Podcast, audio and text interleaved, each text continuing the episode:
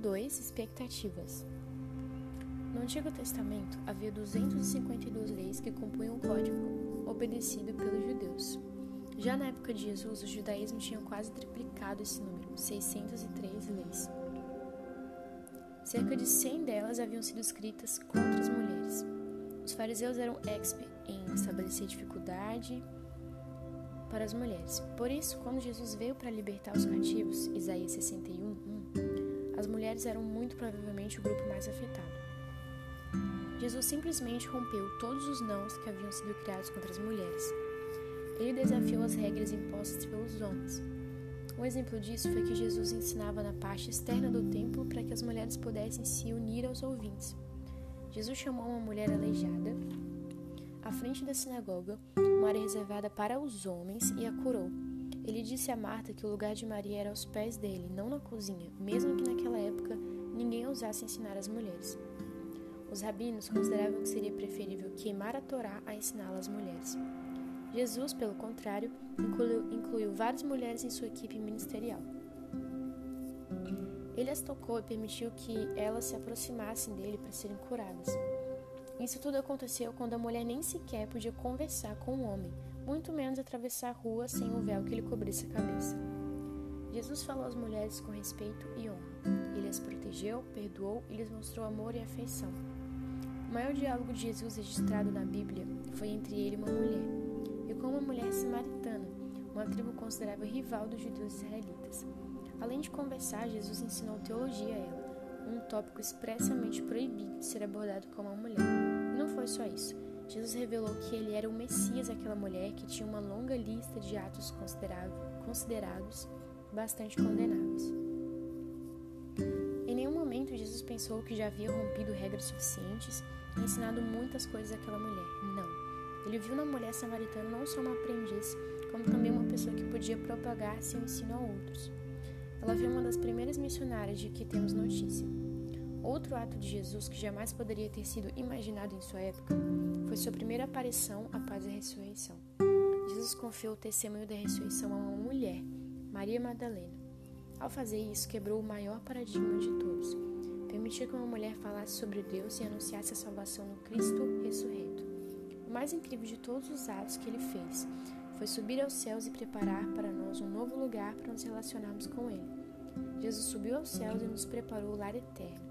Por isso que a igreja deveria ser o lugar mais seguro, mais livre e mais empoderador para as mulheres e para qualquer pessoa. Hoje, uma mulher pode crescer e se tornar praticamente qualquer coisa, como o andante espacial da NASA, NASA como Eileen Collins, secretária de Estado como Condoleezza Rice, uma das 500 maiores CEO do mundo, como Anne Malkai, da Xerox, Pode ser a rainha da Inglaterra, como Elizabeth II, pode ser a primeira-ministra de uma nação, como Golda Meir, também pode ser presidente do Supremo Tribunal Federal, como Carmen Lúcia Antunes Rocha, ou âncora de algum dos programas de televisão mais vistos de seu país, como Glória Maria. No entanto, infelizmente, ela não pode ser ministra eclesiástica ou mesmo mestre em algumas igrejas ou religiões cristãs. Hoje é o dia que Jesus escolheu para mostrar algo que ele já fez por você. Além de escolhida, você recebeu autorização do céu para se destacar e liderar. Como fazer isso? Como refletir o empoderamento dado por Jesus? Seja livre da perfeição. No dia em que Elcana oferecia sacrifícios, dava porções à sua mulher Penina e a todos os filhos e filhas dela. Mas a Ana dava uma porção dupla, porque a amava, apesar de o Senhor tê-la deixado estéril. Porque o Senhor tinha deixado estéril, sua rival provocava continuamente a fim de irritá-la. Ana se levantou e, com a alma amargurada, chorou muito e orou ao Senhor. E fez um voto, dizendo: Ó Senhor dos Exércitos, se tu deres atenção à humilhação da tua serva, te lembrares de mim e não te esqueceres de tua serva, mas lhe dares um filho, então dedicarei ao Senhor, eu o dedicarei ao Senhor por todos os dias da sua vida. 1 Samuel estabelece um padrão inalcançável para as mulheres. Uma mulher tem que ser linda, bem-sucedida, fitness, segura, feliz. Tem que dar conta da casa, dos filhos do marido. Tem que ser inteligente, emocionalmente estável, ter autoestima elevada. Tem que ser mulher maravilha, aprender a voar e, se possível, ser tão magra quanto ela. Ou seja, o mundo diz que você precisa ser só perfeita. No tempo de Ana e Penina, uma mulher só alcançaria a tão almejada vida perfeita caso fosse mãe. Ela poderia ter, podia ter tudo. No entanto, se não tivesse filho, seria imperfeita e incompleta aos olhos da sociedade. Por isso, Ana pensava que tudo seria perfeito quando ela tivesse um filho. Ela já era amada e aceita por seu marido, mas ainda assim sentia como se algo lhe faltasse. Ana se sentia imperfeita em um mundo que cobra nada menos que a perfeição. Chegou a hora de você receber uma verdade que vai mudar o rumo da sua história. Deus não espera que você seja perfeita, pelo contrário, Ele já conhece suas imperfeições. Deus sabe que, como a personagem bíblica Ana, você já chorou muito e orou ao Senhor pedindo a Ele que lhe entregasse aquilo que falta para preencher sua caixinha do desempenho e considerar a si mesma como perfeita. Mas eu tenho que dizer: esse dia nunca vai chegar. Pense comigo. Os nossos defeitos são diretamente associados à nossa dependência de um Salvador. Se fôssemos tão perfeitas como gostaríamos de ser, por que seria necessário o sacrifício na cruz? A quem muito foi perdoado, muito ama. Lucas 7,47 Nossas imperfeições não nos afastam de Deus. Na verdade, elas nos guiam a um caminho de dependência nele. Não sou uma pregadora perfeita. Às vezes digo coisas que da forma errada, às vezes acho que Deus está falando comigo e no fundo sou eu mesma pensando. Quando meu marido me vê pregar, no final do culto eu já me aproximo dele dizendo: Pode dizer, onde eu errei? Falei alguma besteira? Não sou perfeita mesmo. Não devo pensar que só Deus só. Não devo pensar que Deus só me aceita se eu tiver um desempenho perfeito. Eu faço o meu melhor e depois descanso, porque nada pode mudar minha identidade de filha amada do Pai. O nosso melhor sempre vai ter imperfeições. No entanto, foi por isso que Jesus morreu por mim e por você, e é Ele mesmo quem se encarrega de nos justificar. Lembra-se da caixinha do desempenho de que falamos no capítulo anterior? Se você resolver que só pode ser feliz quando tiver um desempenho perfeito, eis que eu mesma digo: você só vai ser feliz no céu. Com o passar do tempo, cheguei à conclusão de que estamos em dois extremos: ou entregamos os pontos e vivemos completamente indisciplinadas, ou estamos sempre procurando o casamento perfeito, o bairro perfeito, a casa perfeita, a amiga perfeita, a igreja perfeita. A verdade é que perfeição não existe, mas devemos encontrar equilíbrio. Vamos colocar isso em prática. Faça agora uma pequena lista dos pontos em que você é excelente na coluna da esquerda e uma lista dos pontos em que você busca excelência à direita. Sou excelente em tal, tal, tal, busco excelência em tal, tal, tal. Se você for como a maioria das mulheres, sua lista de busca excelência em é maior que a sou excelente em. Se não, estou bem certo de que a segunda coluna foi mais fácil de, que, de ser escrita que a primeira. Mas eu trago boas novas. Permita-se ser imperfeita e deixe os outros serem também. É por isso que eu amo Jesus. É maravilhoso e muito reconfortante saber que quando os outros só conseguem enxergar os nossos erros, Deus ainda vê as nossas possibilidades. Você é livre para ser imperfeita. Não precisamos provar nada a nós mesmos ou a qualquer pessoa.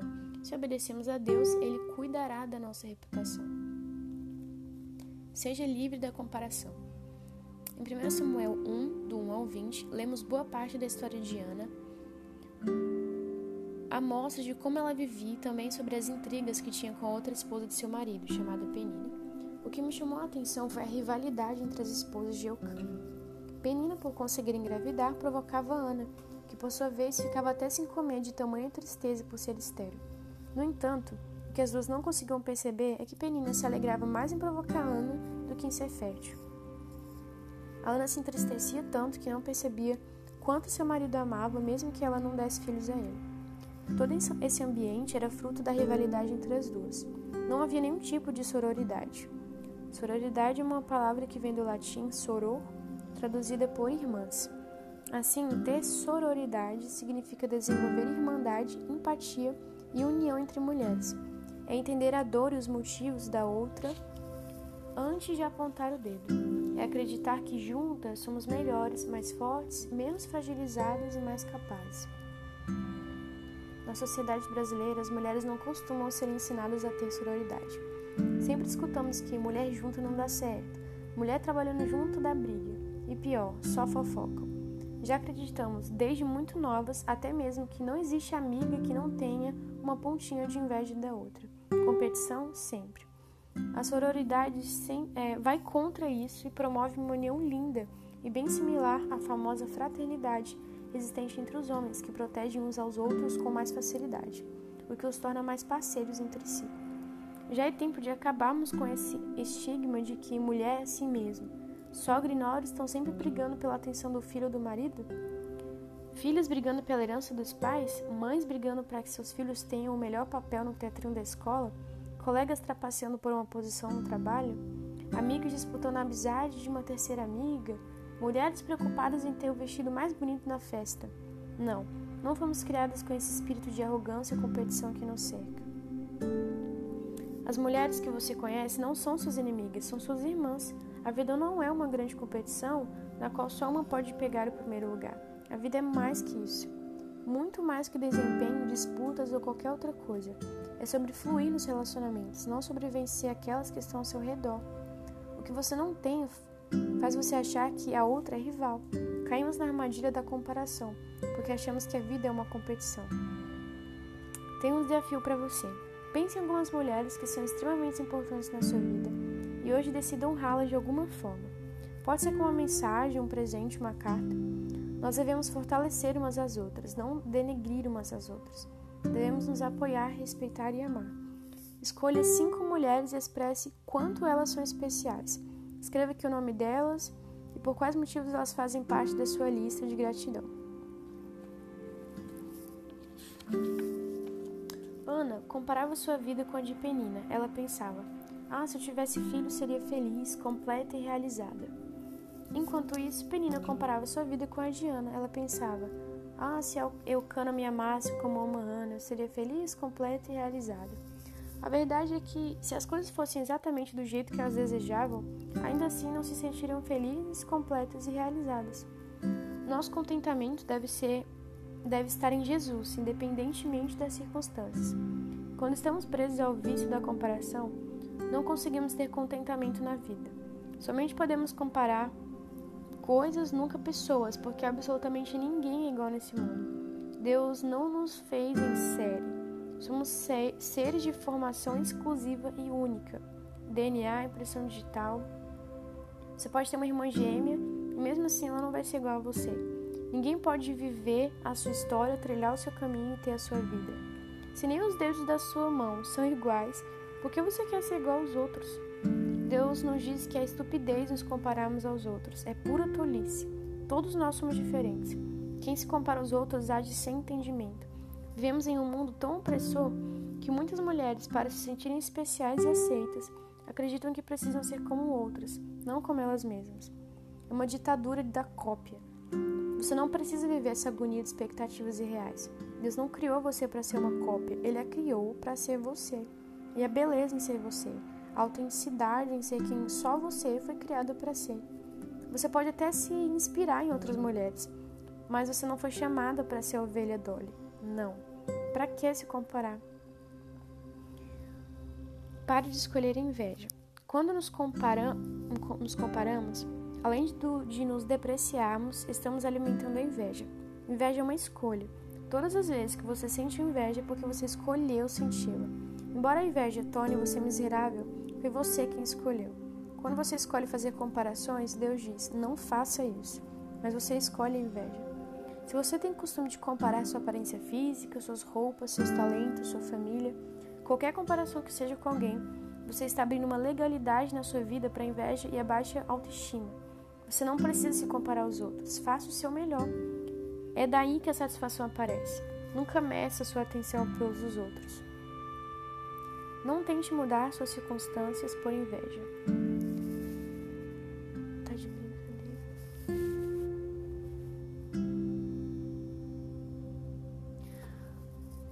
Quem tem baixa autoestima costuma querer mudar circunstâncias para se sentir melhor. Elas têm mais dinheiro do que nós, por isso farei de tudo para ter mais do que eles. O loiro dela é mais patinado do que o meu, vou fazer mais mecha. Ela comprou escarpinho nude, vou comprar um nude e um preto. O único problema é que, quando você chega a determinado nível, haverá sempre o próximo, o nível considerado acima. Se você estiver motivado pela inveja, irá se desgastar tremendamente. Filipenses 4,11 diz: Pois aprendi a estar satisfeito com o que tenho. Pegue sua Bíblia, abra em Filipenses. Encontre o versículo 4, 11.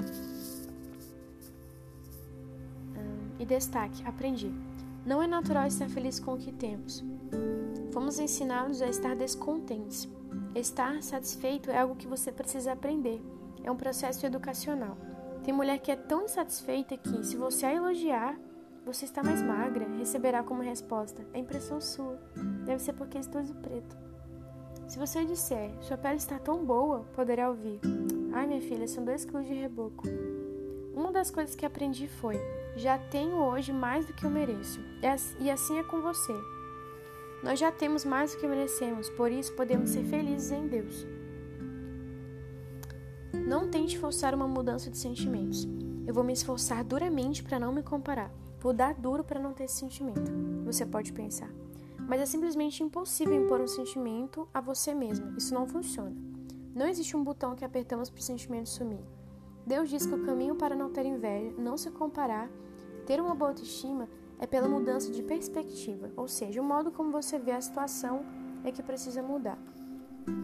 Sempre vai haver alguém que é ou está melhor do que você em alguma área. Lutar para ser a número um é cansativo e você não vai conseguir nunca, mas isso não tira o seu valor. Muitas vezes você foca tanto no que Deus deu para outra pessoa fazer que se esquece de fazer o que Ele chamou você para fazer. A grama do vizinho parece mais verde? Quem garante que ela não é sintética? Ninguém sabe realmente o que o outro está vivendo. Por isso, não precisamos invejar ninguém. Na verdade, deveríamos nos sentir satisfeitos por aquilo que já conquistamos. Quem não aprende a celebrar as próprias conquistas jamais se sentirá completo. Se eu arrumo a mala para uma viagem a gramado no inverno, coloco casaco de frio, bota, cachecol. Se o destino for o Rio de Janeiro, coloco maiô, protetor solar, vestidinho. Deus tem uma jornada para cada uma de nós percorrer. Ele já colocou em nós, na nossa mala, os elementos que apontam para esse destino. Descubra o seu destino. Deus não tem filho predileto. Ele tem propósitos diferentes para cada um de seus filhos. Seja livre do papel de coadjuvante. O mundo quer colocar você, quer colocar em você o filtro de coadjuvante. Ana achava que era coadjuvante na história de sua família justamente por Penina ter filhos e ela não. A Bíblia fala que Penina sempre lembrava Ana de que Deus a deixara sem filhos. É como se Penina estivesse evidenciando que Ana cabia o segundo lugar, o papel de coadjuvante, o papel do reserva e não do titular, entende? No entanto, lá no início do capítulo, quando somos apresentados a Elcano e sua família, está escrito: Ele tinha duas mulheres, uma se chamava Ana e a outra Penina. Penina é que foi identificada como a outra, ou a segunda mulher. E, até mesmo na hora de servir a porção do sacrifício, Eucana entregava uma porção dupla a Ana. Realmente é só uma questão de perspectiva. Apesar de receber privilégio de quem é protagonista, Ana se via como alguém que havia sido esquecida no banco de reservas. Da mesma forma acontecia com Penina. Ela era protagonista de sua própria história, mas não parecia satisfeita até que Ana se sentisse coadjuvante. Geralmente a sociedade diz que a mulher precisa de alguém para ser grande. Ela precisa se casar com um grande homem para ser uma grande mulher. Entenda, eu não estou defendendo que você não precisa de ninguém, pois precisamos uns dos outros, todos precisamos de outros. No entanto, há mulheres, que, e não são poucas, que acham que não podem dar uma guinada na sua vida, acham que não pode ser protagonista, acham que não, pode, que não podem ser protagonistas da sua história, acham que para conquistar algo dependem de A, B ou C. Na vida, ou temos resultados ou temos desculpas. Se fôssemos tão bons em apresentar resultados como somos em arranjar desculpas, faríamos uma revolução onde estamos inseridas. Muitos alunos tentam justificar uma nota baixa porque supostamente a professora não vai com a cara deles em vez de reconhecer que não estudaram. Em geral, a grande maioria dos fracassos vem de pessoas que têm o hábito de dar desculpas para tudo o que acontece. Essas pessoas deveriam trabalhar mais suas limitações para crescer e alcançar resultados melhores. Ai. No entanto, preferem um caminho mais curto, das desculpas. Realmente é muito mais fácil apontar o dedo para os outros, delegar a responsabilidade da sua vida a outro, do que assumir: eu preciso melhorar. Percebe como Ana apontava o dedo para Penina e vice-versa? Devemos trabalhar com aquilo que Deus colocou nas nossas mãos. Se a vida deu a você limões, então faça uma delícia limonada. Saia da posição de vítima, da cadeira de balanço. Pare de se fazer de coitada. Ah, porque a família que eu nasci. Eu podia gastar horas aqui escrevendo sobre o que meu pai fez. Traiu minha mãe, separou-se dela quando eu tinha três anos, nunca me ligou no meu aniversário, nunca esteve presente na minha vida e por aí vai. Minha mãe criou e educou sozinha cinco filhos. Mas se eu gastar meu tempo com isso, nunca sairei da cadeira de balança.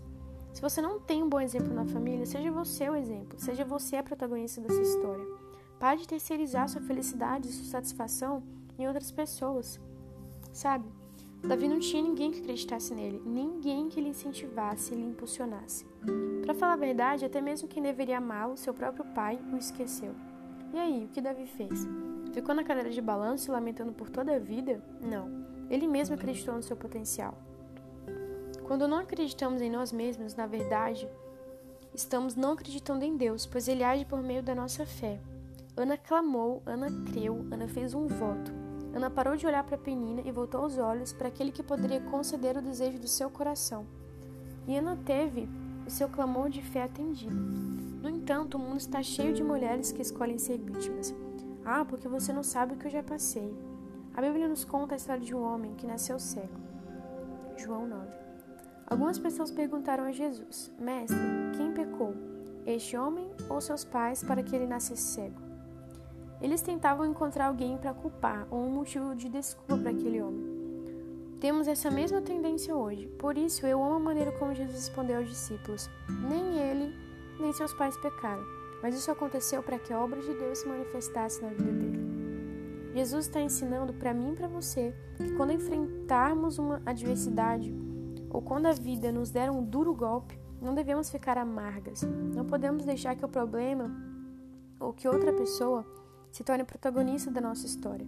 Não devemos sair culpando outras pessoas pelos perrengues que passamos. Por isso, não pare. Deus pode usar a sua vida mesmo que na sua mente haja uma lista extensa de limitações. Deus sempre potencializa aqueles que estão dispostos a servir. Por que com você seria diferente? Reconheça que você é um excelente candidato por meio de quem Deus pode demonstrar o seu favor e a sua bondade. Se você acha que está em desvantagem ou que é limitado, em vez de dizer, isso não é justo, Deus. Tenha ousadia para declarar: Deus, estou pronto. Sei que o Senhor tem algo grande reservado para mim.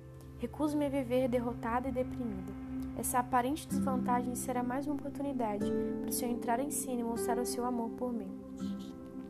Foi exatamente isso que Tony Melendez fez. Li sobre a história dele certa vez e queria compartilhar com vocês.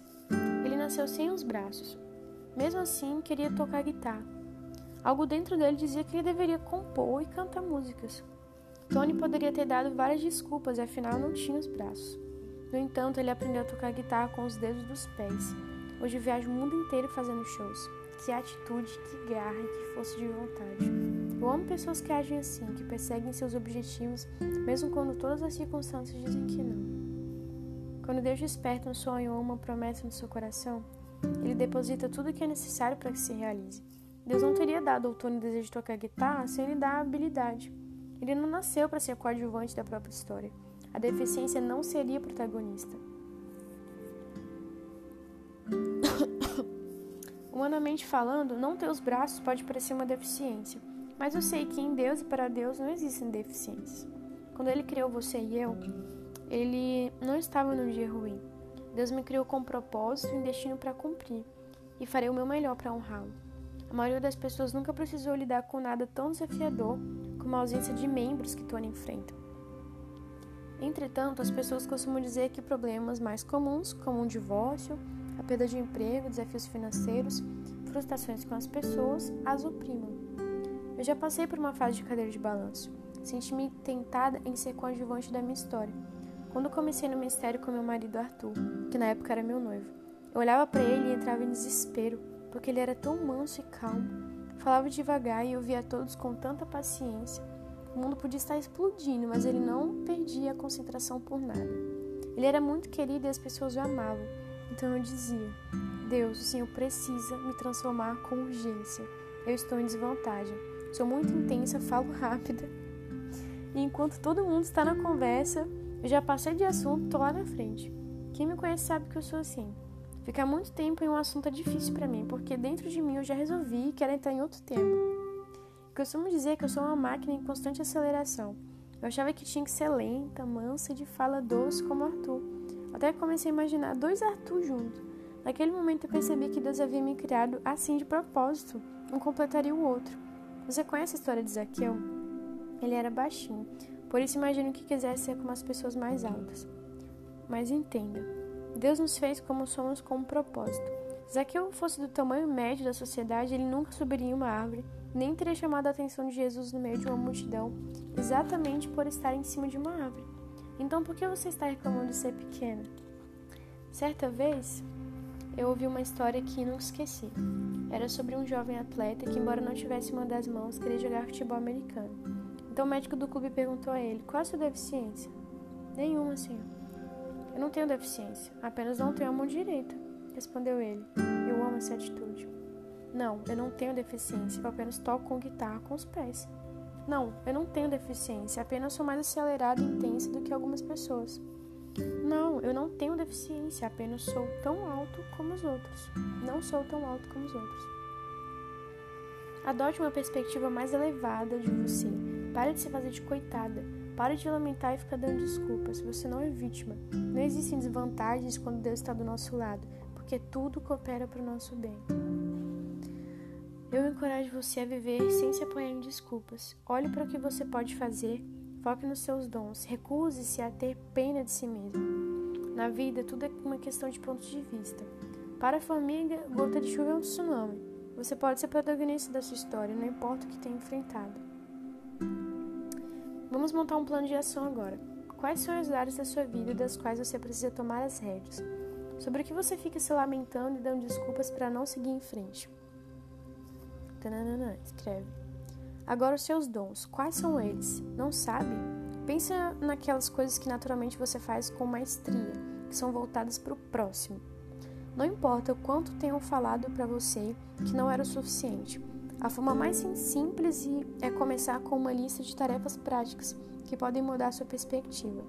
Desde aquela gaveta cheia de papéis para a qual você nunca olha e fica se julgando desorganizada quando precisa de um deles e não encontra, passando por aquelas roupas no armário que podem ser levadas a um bazar beneficente, até aquela ligação para uma amiga para a qual você está devendo uma visita há anos. Faça uma lista simples, fácil e prática e veja quanto você pode realizar quando você escolhe ser protagonista da sua história.